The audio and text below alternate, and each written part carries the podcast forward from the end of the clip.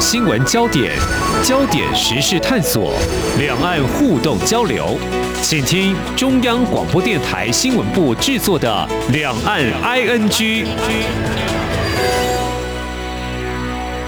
听众朋友您好，我是黄丽杰，欢迎收听两岸 ING。我们今天三十分钟持续连日来探讨中国共产党第二十次全国代表大会的焦点。那么在昨天十六号二十大开幕了，中共总书记习近平发表了政治报告，那么其中触及到两岸关系，指出尽最大努力争取和平统一的前景，但是呢，绝不承诺放弃使用武力。那么如何展开未来的对台工作？底线又是什么呢？有时间表吗？那么就在外界高度关注习近平将会接下中共领导人首开先例的连三任的同时，那么就在十三号的时候，北京的四通桥出现了有人拉起三面的横幅布条，上面就写着。不要核酸，要吃饭；不要封锁，要自由；跟不要领袖，要选票等等多个口号。那么，如何看这样的举动跟效应呢？我们在今天特别邀请台湾师范大学政治学研究所教授屈兆祥观察解析，非常欢迎屈教授，你好。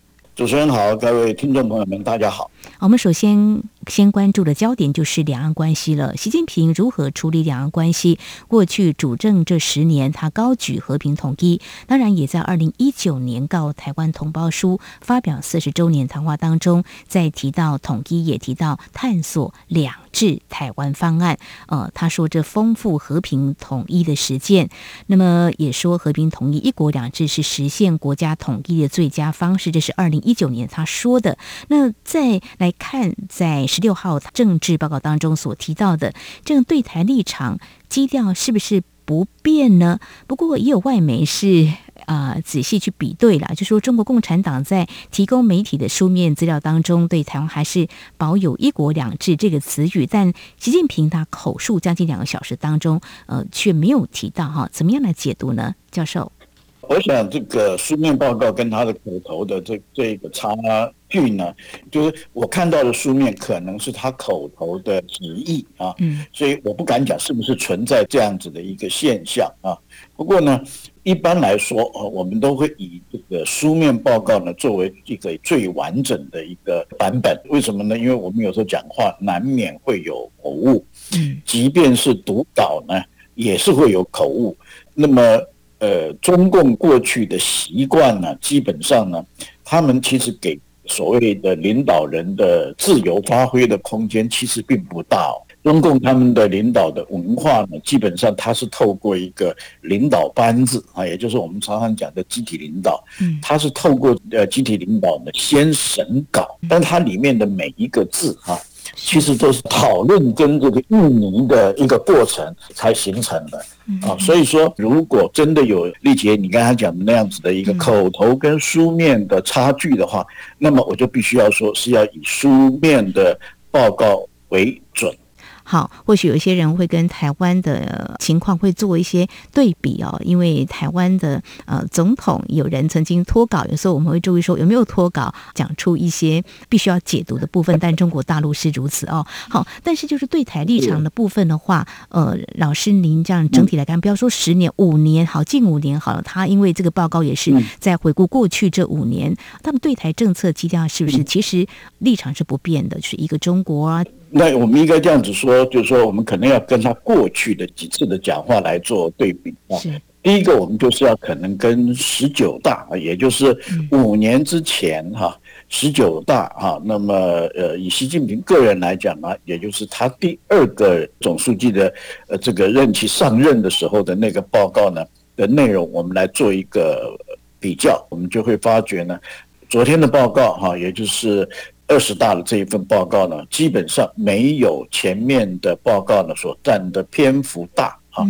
那么昨天整个报告呢，大概有关台湾的部分呢，只呃只有两个部分啊。第一个部分的文字更短啊。那么那个部分呢，大概重点呢，反而只凸显了一点，也就是台湾问题的主导权呢。那么中共中央他要稳稳的抓在自己的手上。那么真正对台湾的做法呢，是在第二段的地方。啊，那么这个这段地方呢，显现出来了几个呃重点啊，嗯哼，而且这个重点它是有逻辑性的。第一个重点就是在于说，台湾问题的解决呢，呃，基本上呢是中国自己的内部事务，也就是我们中国人自己的事情。这一段话呢，他非常明白的，可以说是向他自己的党内、向台湾、向美国，乃至于向全世界，非常清楚的再一次的表明了一件事情，也就是台湾问题是我中国人的内部的事情，啊，外部啊，也就是说其他的国家，你们不要干预这一件事情。啊，那么这个立场呢，中共其实在过去的跟十九大来比的时候呢，它完全没有改变。那么今年呢，因为刚好配合着呃所谓的俄乌战争呐，啊，那么这样子的一个背景的时候，那么它凸显的更加的明白啊。第二个呢，他会真尽一切的方式，最尽最大的努力，争取用和平统一的方式啊。这个主要还是在告诉党内。那么更重要的，其实在告诉台湾同胞以及告诉美国人，就是说我中国呢，基本上或者说我中共呢，基本上解决台湾问题，我还是没有改变。虽然前段时间我发生了很多的事情，嗯，但是我基本上还是努力争取，尽力争取以和平统一的方式解决啊。嗯，第三个，绝不放弃使用武力。嗯啊。那么为什么绝不放弃使用武力？我们很明白的点明了两个原因啊。换句话讲，这也是动武的两个条件啊。第一个就是针对台湾台独啊，也就是针对岛内的所谓的台独分子啊。那么第二个呢，也就很明白的告诉你说我。之所以不放弃使用武力，是因为不断的有外部势力在干扰台湾问题的解决，甚至于是干预台湾问题的解决。因此，我要针对呃台独分子跟针对外部的干预势力，然后重点是在我不是针对一般的台湾广大的台湾同胞啊，他没有去讲。太多两岸和平交流啦，等等，就交流性的东西，他大概都就没有再去提了。嗯啊，是。而重点是非常清楚，用一个三段式的逻辑的推论来告诉你说，第一个台湾问题我一定要解决啊，所以他的结论的部分就是，如果我们要再加一个重点，就是说结论就是说，中国一定统一，必然统一。当然，这个是他的呃希望性的期望性的。是非常谢谢曲教授您的解析哦。好。他说：“解决台湾问题是中国人自己的事，要由中国人来决定。但是习近平他会听进去所谓‘一国两制’在台湾我们的民意吗？”事实上，总统府在昨天也回应表示：“中华民国是主权独立国家，民主自由是台湾人民的信念跟坚持。台湾主流民意也都清楚表达，所以我们坚定拒绝‘一国两制’。”啊，总统府也特别强调，台湾不会在主权问题上退让，在自由民主问题上不会妥协。台湾人民明确反对北京对台湾实行“一国两制”的理念。台湾的主流舆论也明确表示，我们坚决反对“一国两制”。台湾立场非常坚定。好，这是我们呃总统府的回应哦。那我们就期待，那如果是中国人要来决定的话，那会。倾听台湾的民意，有可能会有官方对话，总是要谈嘛，否则呃，中国大陆的官方或中国共产党说了算吗？呃，这个部分的话，老师您有什么样的看法？我想这就是我刚才讲的哈，就是两岸之间各自不同的立场。嗯我刚才跟各位听众朋友们解释的是中共当局在二十大的报告里面，他所显现出来的明确的中共的立场。嗯，我们总统府昨天回复的是我们中华民国这一边的立场。啊，那我们的立场也表述的就是台湾人民不能接受一国两制。其实我觉得主持人你问的也很好，就将来有没有谈判的空间跟可能，那这个要看外部的环境的变化了。嗯嗯啊，那么以我个人对两岸关系的了解的这个过程上来看，也许早期的时候或许还有一点点讨论的空间啊，就比如说我们不要用一国两制的名义啦等等。但是现在没有，因为两岸的实力其实已经越差越远。我们都知道国际政治或者说是对外关系，它基本上是一实力的表现。呃，两岸现在的主观的条件呢，在越差越远的状况之下，要对岸完全放弃一国两制，我看起来可能性是不大的。这一点我必须很诚实的面对我们台湾自己的同胞哈。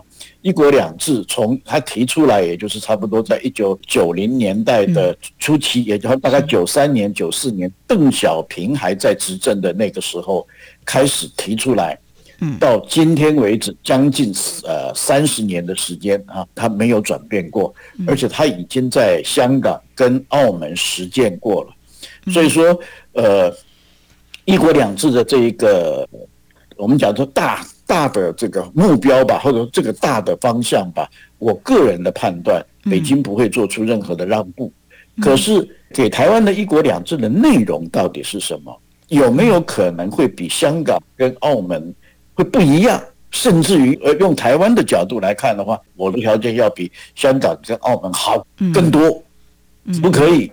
那或许还可以有谈的空间。呃，谈到这一点，我就必须要说，虽然有些人听到这件事情也还是觉得很不舒服。其实也就是马斯克前两天突然可以说是首次的涉及了台海的问题。他马斯克提出来的条件，虽然他没有讲一国两制，所谓的 one country two systems，但他讲的内容其实就是一国两制啊。他用的是所谓的。啊，高度的自治啊，其实他讲的这个内容就跟一国两制是，呃，几乎是一样的。我站在我的立场，因为我是学界的人，我必须很诚实的告诉我们台湾人民，就是说，中共在解决台湾问题的逻辑步调上、方略上面，其实他都已经成型了。啊，反而是呃，台湾人某种程度上呢，还在思考说。我可不可以什么都不要？我有一部分人想，我我可不可以完全都不要？我就是要独立，可不可以啊？嗯，那这是我们台湾人的第一个想法。第二个，即便即便我要再跟你继续在一起，那我也是要维持现状，我其他什么都不要啊！我不要你的一国两制啊！这就是刚才呃，其实丽姐你刚才也有问到啊，嗯嗯，呃，也就是在前两年的，大概在二零一九年的年底的时候，探索两制。对那个呃，习近平的时候，那个时候他其实就已经提过所谓的一国两制的台湾方案，有没有？对，对，没错。所谓一国两制这个名词，当时是台湾要进行总统大选啊，所以没有候选人，也没有政党，也没有任何一个个人敢去触及这一个问题啊。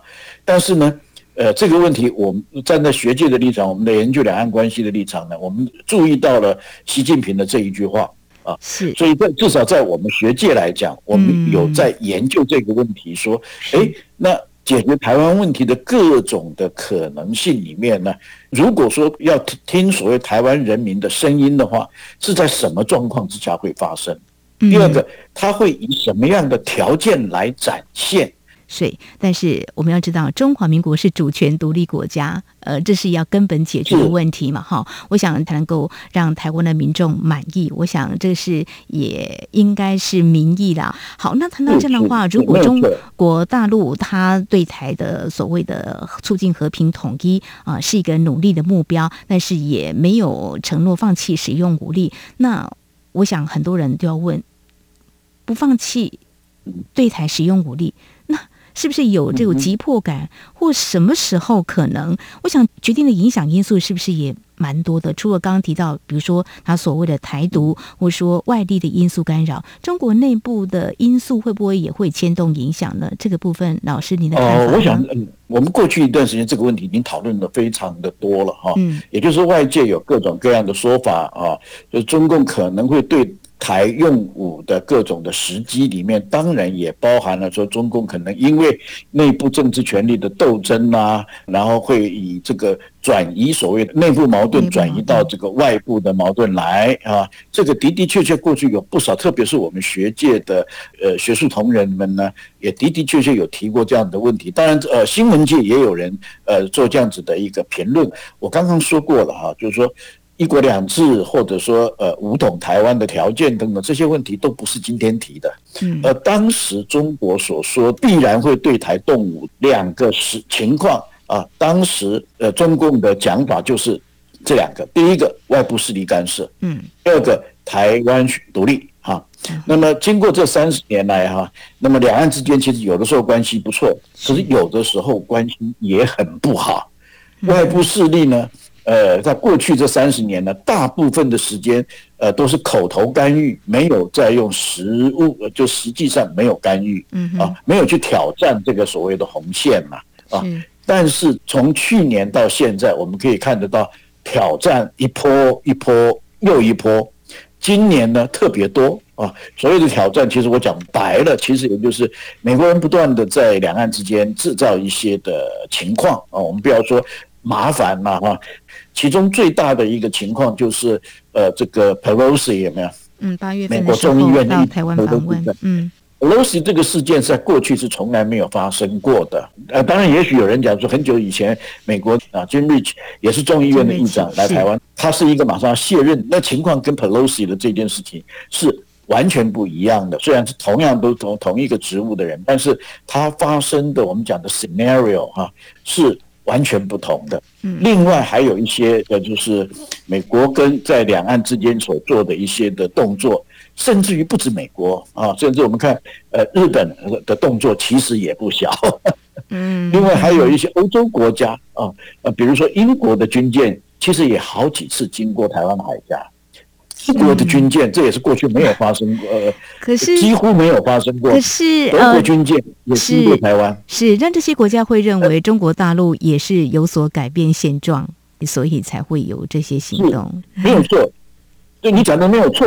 哦，的的确确，站在西方国家的观点里面，认为说，嗯，呃，中国已经破坏了现有的秩序嘛。我们翻过来看，什么叫做现有的秩序？就是以前你不敢做的，中共你没有做的事情，现在你也做了嘛。嗯嗯。所以我们也要做一些过去我们不做的事情，我们现在也要做。嗯嗯。好，那两岸之间的那个情势就是越崩越高，就越挑越高。嗯。所以回到我刚才其实想要表达的是，在告诉各位，过去。这三十年，中共说要到台海动武的条件基本没变，嗯，可是呢，实际的状况是有一些动态的的小转变。其中我刚才讲说，中共的、美国的军舰、英国的军舰、德国的军舰都经过了台湾海峡啊。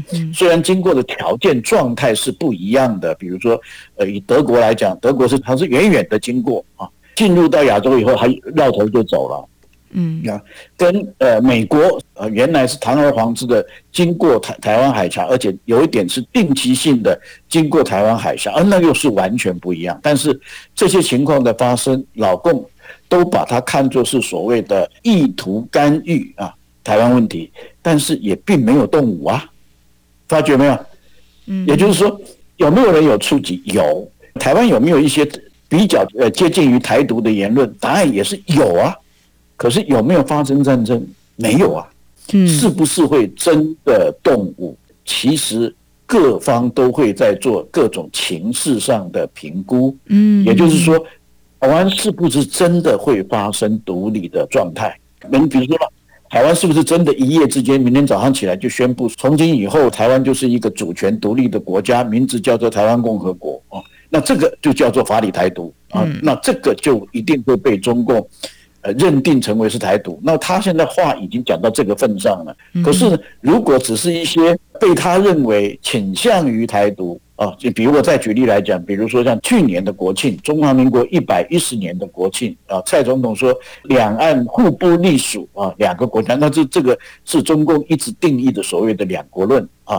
北京方面也是那种台地来讲，可以个瀑布条有没有？嗯嗯。但是也没有动物啊，我应该这样讲，呃，所谓的动物，某种程度上它是。一种红线的概念是红线，对，大家要关心，就是说，藏在什么红线？那我们一直刚刚也提到，中华民国是主权独立的国家，嗯、我想台湾的民众应该对这句话不会反对，不会质疑这个有什么样的问题哦。所以这个也是一个根本解决的这个两岸的这个主权的核心的一个问题哦。所以该怎么样来解决呢？好，非常谢谢，嗯，台师大政治学系研究所教授曲兆祥的解析。那么谈到这里呢？看习近平，他在昨天花了近两个小时才讲完这份回顾过去他五年的工作报告。对，除了对台工作之外，哦，当然也有很多部分也是相当的琢磨了哈。呃，当然过去主政是他个人色彩非常浓厚，即便是国务院总理李克强才有这个行政权力的。但是大家都在看啊，未来的习近平他因为有可能接下第三任，不过就在呃这样一个当口哦，那么我们看到就是这样的讯息。或许在十三号那一天，很快的在中国大陆内部就看不到了哈，就是在当天。在市区的一个四通桥出现有一位民众在桥上悬挂这个横幅，上面就写着啊，不要核酸要吃饭呐，不要封锁要自由啦，呃，不要领袖要选票等等多个口号。我想这在中国大陆，尤其是这个天子脚下的北京是相当罕见，还有非常勇敢的。怎么说呢？如果说我们像在台湾。一些民主国家地区，我们是有监督批判政府的权利，因为人民享有相当自由。但是在中国大陆，如果有类似的行动，应该就会被消失。当然，现在大家也在猜，就勇敢的斗士 是谁哈？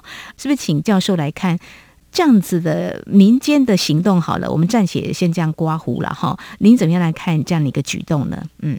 反袭吗？呃，其实这个里面带有非常多的西方社会，包含台湾这边，我们对于北京的不了解啊，所产生的一种误解啊。其实北京或者其他城市都一样，拉布条表达抗议有没有？特别是抗议政府拆大楼有没有？是这个在中国大陆其实是很普遍的一件事情，几乎每一个大城市里面都有，都发生过，只不过。政治性的诉求的确比较少啊。第二个，你刚才谈谈到的所谓的被消失有没有？呃，政治性的啊，有就是背后有，尤其是有外国势力或者有内部的势力，比如说像法轮功。啊，这一类的宗教团体作为背后的支持的这一类的动作了以后，他会面临了非常严重的处分，这也是事实。好，这个事件呢，到底是怎么发生的？其实到现在为止，因为报道不多啊，所以大家呃这个知道的不是很清楚。嗯，不过就我们长期观察跟研究中国大陆的来说，我们一样，我们是用比较的态度。嗯，我们跟上一届十九大来做比较的话，今年的抗议规模比较小。那是因为被。管理的比较严格所产生的结果，还是说大家觉得习近平的领导啊是肯定的呢？还是很难说了哈，还要再拉长时间。嗯，我应该讲说，其实主持人你刚才自己也把答案讲出来，很难说。嗯，但是。今年我们估计是跟呃这个疫情管理比较有关系，因为这两年因为疫情的关系，有一些不正常的大规模人群的聚集的时候，有没有？很自然的会引发一些关注啊。那么尤其刚才讲的那几个的状况啊，布条的悬挂时机动作非常的特殊，还有一个东西你没有讲。嗯，悬挂的时机非常的特殊，时机时间点。如果现在不是二十大召开期间的话，这个布条挂了也就挂了啊。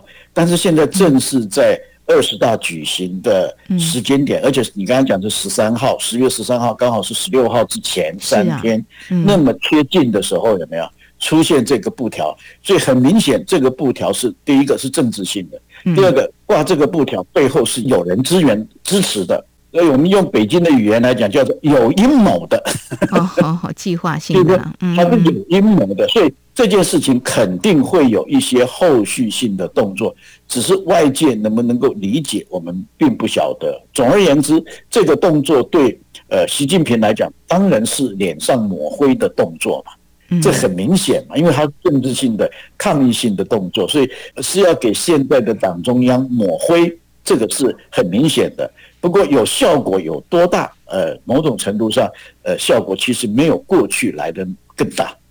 哦，所以我刚刚有脱口而出所谓反袭吗？应该不至于，但是就是对政府的是反袭，是反，也是反袭。我我我这个必须要讲，他的确是反袭，但是不是一个就是已经形成风潮性的反击，这个才会蔚为风潮嘛，这个才会引起大事情。是这个动作的本身是反袭，嗯，但是它恐怕规模非常的小，呃，然后效果不是太大。但是它的目的做这些动作的，不管是个人也好，背后的团体也好，他们的目的当然是反对习近平的领导啊。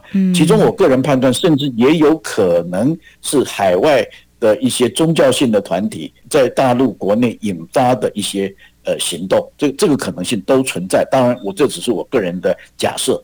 嗯，好，非常谢谢教授提出您的观察。最后还是想确认一下，你刚刚提到，相较在五年前的时候，像类似像这种反袭的动作比较小，你觉得原因在哪里？嗯，是因为现在的防疫比较严格一点，所以大家不容易在这个时候有这样的行动，还是说民众呢对于这个所谓的党的大事呢，也并不是那么的关心，是漠不关心吗？应该这样讲哈，中国今年以来哈内部所酝酿的，或者说内部在发展的一些对中共执政不满的。